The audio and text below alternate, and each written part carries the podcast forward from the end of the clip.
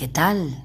Bienvenidos y bien halladas a La Huella del Misterio, un programa que no te va a dejar indiferente.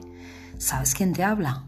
Marta Sánchez. Pues aquí estamos, un día más, para juntarnos y hablar un poquito de estos temas que tanto nos gustan. De misterio, de historia, ¿quién sabe qué tocará hoy? Yo sí lo sé. ¿Te han hablado alguna vez del luto?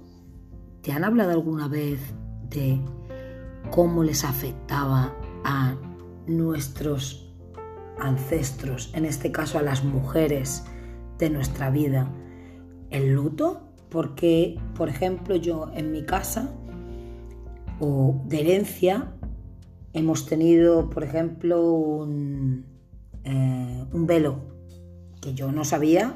Ahora mismo te dan un velo y no sabes qué hacer con él esta generación de hoy en día, y yo no soy una niña tampoco, eh, pero antiguamente eh, las mujeres eran obligadas a quedarse en casa, eran, eh, tenían que vestir de negro y no salir a la calle ni hacer muchas cosas. Y a continuación os lo voy a contar. La historia se llama Cinco décadas castigadas sin salir. Bueno, pues eran unas reglas que consuetudinarias, consuetudinarias, sí, pero obligaron a varias generaciones a permanecer en el ostracismo y a cambiar totalmente su forma de vestir. Más allá de una moda, el luto fue un tormento total para muchas mujeres. Las mujeres, muchas, eh, estaban escondidas porque temían el peligro de un juicio social que era demasiado fuerte para ellas. Eh, en unas fotos que yo estoy viendo ahora mismo eh, se ven a muchas mujeres escondidas totalmente vestidas de negro, menos la niña que luce la camiseta blanca ya que todas estaban cumpliendo luto por la muerte del marido de la mayor de ellas. Corría el año 1931 y ellas cuentan, no podíamos salir a la calle, no podíamos ir a donde hubiese mucha gente, no podíamos ir ni a reuniones, ni a fiestas, ni al teatro, ni al cine. Eso era un pecado mortal cuenta una señora compostelana que se llama Consuelo Canedo y lo cuenta a través del teléfono. Se lo toma con humor, pues entonces era un asunto muy serio al que no escapaban las mujeres, ni siquiera para ella, que pertenecía a una familia burguesa propietaria de un hotel ubicado en un lugar privilegiado de Santiago de Compostela. Ella ahora mismo tiene 101 años, pero recuerda muy bien y con idéntica perfección y lo cuenta. La primera vez que me obligaron a, vestirse, a vestirme de negro de arriba abajo, tenía 10 años. Había fallecido mi abuelo. Y en aquel tiempo la costumbre era que todas las mujeres de la familia, incluso las niñas, paralizasen totalmente su vida para mostrar el duelo porque se suele pensar hacer el luto era ponerse solo ropas oscuras, bueno, es lo que pensaríamos muchos de nosotros, pero se trataba sobre todo de un ritual que exigía renunciar absolutamente a todos los placeres de la vida, desde bailar hasta exponerse al amor durante periodos largos de tiempo o larguísimos, cuyo desglose suena condena de 2 a 5 años por el fallecimiento del cónyuge, o sea, marido, de 2 a 5 años por el fallecimiento de un hijo, un año y seis meses por la muerte de los padres, o seis meses por, por la parte que sería si se muriera alguno de los abuelos. Todo esto, eso sí, dependiendo de qué zona de España fuera, porque en algunos lugares el duelo por cada miembro de la familia fallecido podría llegar a suponer cinco años de tu vida. Entonces me imagino que las mujeres estarían atemorizadas que alguien de la familia se pusiera malo y se muriera. porque esto es bastante terrible. En todos los casos, si las mujeres querían salir a la calle a dar un paseo, debían hacerlo a escondidas, en lugares donde las miradas, especialmente la de los hombres, no pudieran ni siquiera alcanzarlas. Uno de esos lugares era el Monte de Condesa, el apartado paraje de Santiago, donde se hizo una foto que sale más arriba y la pondré junto al postcard de hoy. Y se ve, se ve a una mujer muy elegante con mantilla negra, así como he dicho que mi madre tiene una de, de hace más de 100 años en casa. A los hombres, fíjate la cosa como cambia. A los hombres no se les imponía nada. Iban solamente con una banda negra en una manga o con un botón negro en el ojal. Ellos tenían permiso para salir, dado que eran los que trabajaban en la casa y podían ir a tomar al café y jugar la partida, a beber al bar, mira qué bien, donde al entrar no todo el mundo reconocía inmediatamente su situación civil. Mientras tanto, las chicas más jóvenes se tenían que quedar en casa con ropajes oscuros que las marcaban de forma inequívoca. En, el caso de las más mayores se rezaba el rizo.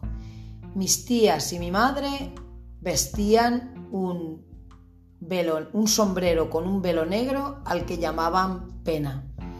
Mi abuela con un manto de seda negro que le cubría todo el cuerpo. Explica Consuelo en alusión a aquellos velos que no diferían mucho de las otras culturas que ahora escandalizan. También cuenta que en su familia, en las ocasiones fúnebres, se mandaba la ropa a tintorerías que teñían las prendas en menos de un día.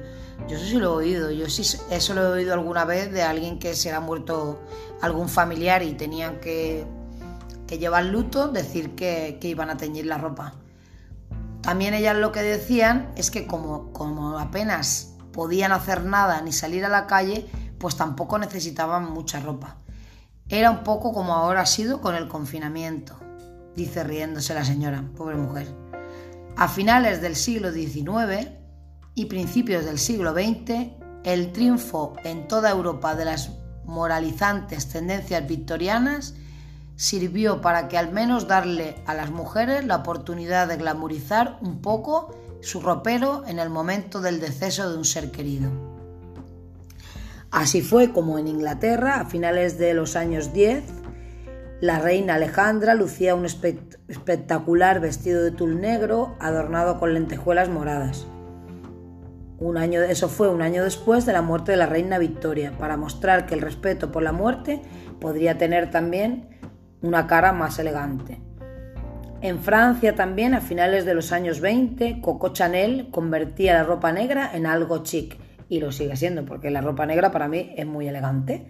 Quien no tenga un vestido negro en su armario, pues es raro, ¿no? A todas nos gusta, bueno, a todas las mujeres. En España el luto que más moda sigue siendo que el luto más que moda sigue siendo una cuestión estrictamente moral.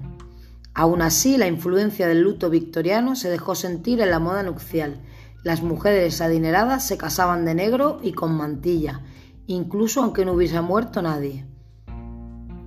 Entonces, en casa de Consuelo, por ejemplo, el luto ya se pudo vivir con cierta elegancia, ya que ellos pues eran de una buena familia. No así en los pueblos, pues las mujeres eran obligadas a ponerse unas faldas largas, fruncidas hasta los pies con leotardos, y también camisas anchísimas y colocarse pañuelos en la cabeza, que casi les tapaban la cara. Y eso sí, solo podían salir para ir a misa. Cuando el periodo de luto estricto pasaba, entraban en la zona en lo que se llamaba alivio, un momento en el que ya se permitían prendas con algún detalle de color. Y otra de las costumbres del luto era dejar el pelo largo y recogerlo en un moño. Mi madre lo llevaba así, cuenta Consuelo, y yo era una niña y un día que se quedó dormida en un rincón de la casa fui y le corté el pelo. Ella era jovencísima y muy guapa, pero le obligaban a llevar el pelo prácticamente hasta los pies a muchas mujeres, o no podían ir a la peluquería ni cortarse el pelo, porque entonces no sé cómo estaría lo de las peluquerías. Era la muerte para, para la gente que estaba viva. Era una cosa muy, muy injusta. Y esto me recuerda a mí ahora mismo a las mujeres gitanas, que las mujeres gitanas también cuando, cuando se muere un familiar, pues guardan el luto, no sé cuántos años es exactamente, y he oído decir eso, que no podían escuchar música, que no podían comer carne, que no podían ver la televisión, y vestían de negro, camisas anchas, como lo que hemos leído, pelo largo, recogido en moño muchas veces, y faldas largas hasta los pies, y pañuelo en la cabeza. O sea que lo más, lo más gracioso es, por ejemplo, pues eso que, que en un pueblo, por ejemplo, rural, si alguien fallecía, las mujeres rezaban el rosario durante ocho días ininterrumpidamente. Los hombres, por su parte, se mantenían al margen del ritual. No iba con ellos. Y dice ella, pues que ves esas cosas y te quedan ya para toda la vida, te queda ya marcado aquellos lloros, aquellos gritos, aquellas voces. Yo por las noches me moría de miedo y me metía a gatas en la cama de mis padres. ¿Qué imponían aquellas normas? ¿Quién determinaba cuánto tiempo había que ponerse ropas oscuras? ¿Cuánto tiempo duraba el vuelo? El vuelo no, el duelo.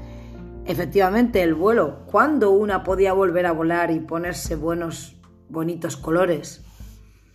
Eran costumbres que se adquirían en las familias que pasaban de generación en generación.